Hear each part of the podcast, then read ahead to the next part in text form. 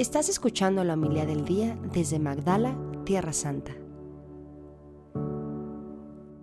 En aquel tiempo había una profetisa, Ana, hija de Fanuel, de la tribu de Aser. Era una mujer muy anciana. De joven había vivido siete años, casada, y tenía ya 84 años de edad. No se apartaba del templo ni de día ni de noche, sirviendo a Dios con ayunos y oraciones. Cuando José y María entraban en el templo para la presentación del niño, Ana se acercó dando gracias a Dios y hablando del niño a todos los que aguardaban la liberación de Jerusalén. Una vez que José y María cumplieron todo lo que prescribía la ley, todo lo que prescribía la ley del Señor, se volvieron a Galilea, a su ciudad de Nazaret. El niño iba creciendo y fortaleciéndose, se llenaba de sabiduría y la gracia de Dios estaba con él. Palabra del Señor. Gloria a ti, Señor Jesús.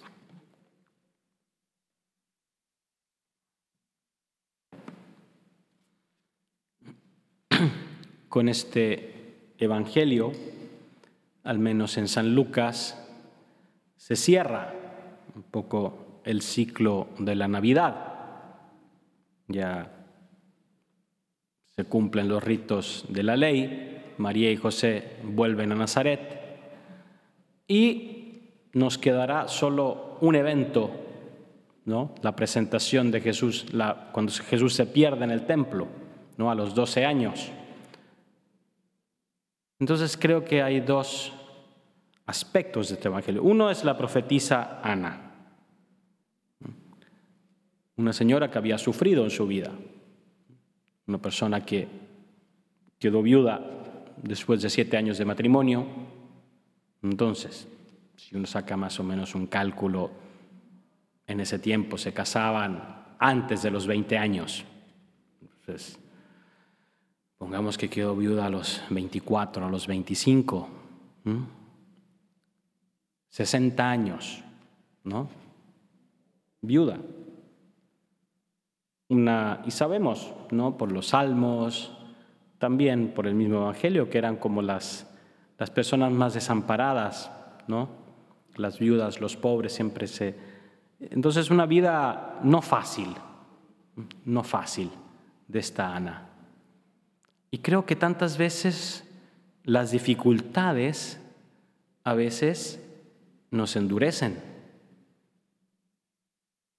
Y creo que todos conocemos personas ancianas que han sufrido en su vida, pero que son personas duras que tienen como una caparazón. La, dureza de la vida le ha sido poniendo una caparazón al no presentar su dolor, sus heridas al Señor.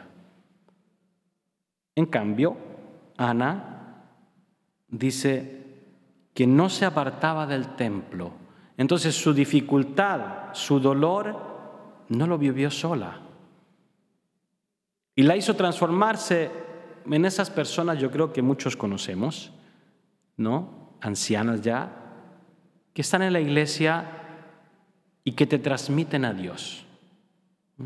Así como hay personas que se cierran, que crean una caparazón, personas que han sabido poner su vida en las manos de Dios, nos transmiten con su mirada, con sus gestos, con su cordialidad, con su dulzura, con su ternura, como dice el Papa Francisco, y también con su sabiduría y nos hablan de Dios como algo normal, como algo que,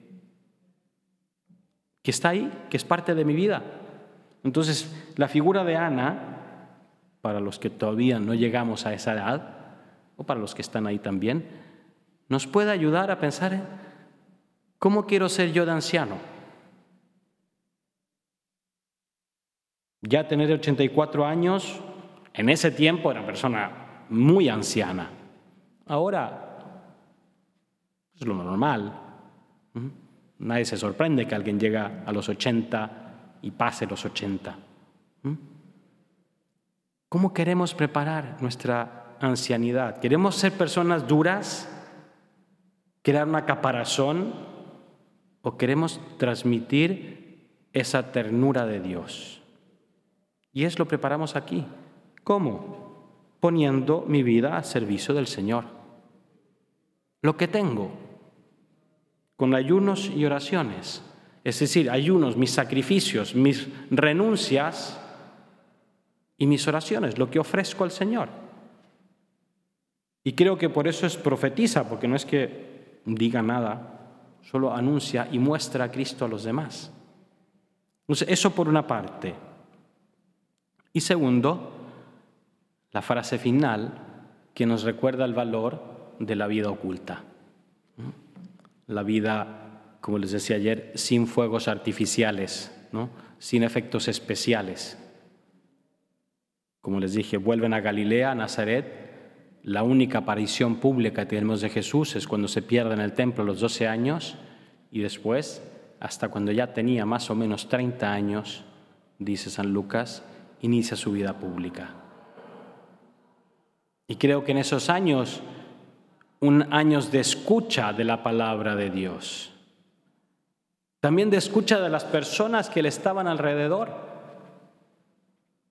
Por eso Jesús podía hablar del pastor, podía hablar de la viuda, podría hablar de la viña, de los viñadores, de tantas cosas en sus parábolas, ¿no? de los matrimonios, de tanto, tantos ejemplos que pone de la vida cotidiana.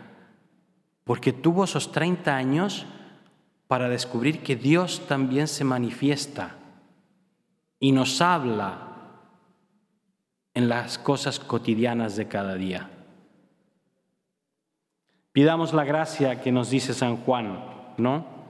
De no amar el mundo ni lo que hay en él. Juan escribe esta carta ya anciano también. Y el mundo, obviamente la palabra mundo, como la expresa San Juan, es eso, lo que hay de malo en este mundo, lo que hay de pecado en este mundo, ¿no?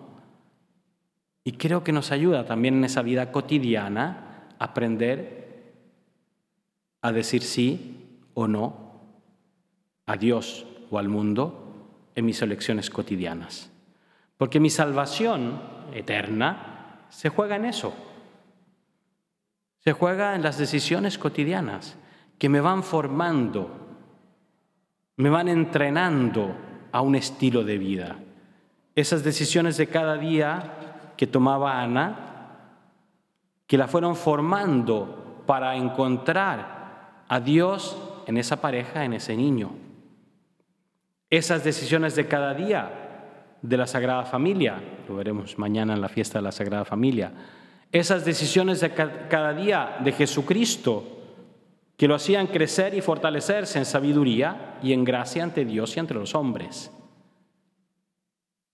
Ahí se juega mi salvación eterna no en quizá qué momento de gracia que lo pueda haber, pero en esa vida cotidiana, en ese decir sí a Dios y decir no al mundo, y lo que dice San Juan, ¿no? las pasiones desordenadas, las curiosidades malsanas, la arrogancia del dinero, que es lo que al final nos va metiendo, poco a poco se va metiendo ahí esa mundanidad, ese espíritu del mundo que nos aleja de Dios que no nos deja reconocerlo en las cosas cotidianas de cada día, en mis sacrificios y en mis alegrías.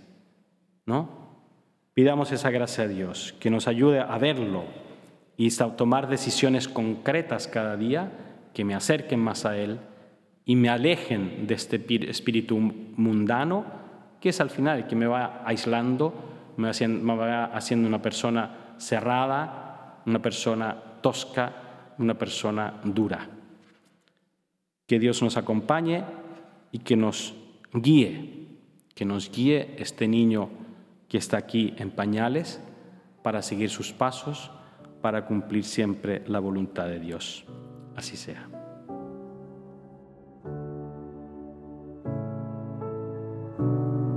Muchas gracias por escucharnos. Si quieres conocer más acerca de Magdala, síguenos en YouTube y Facebook.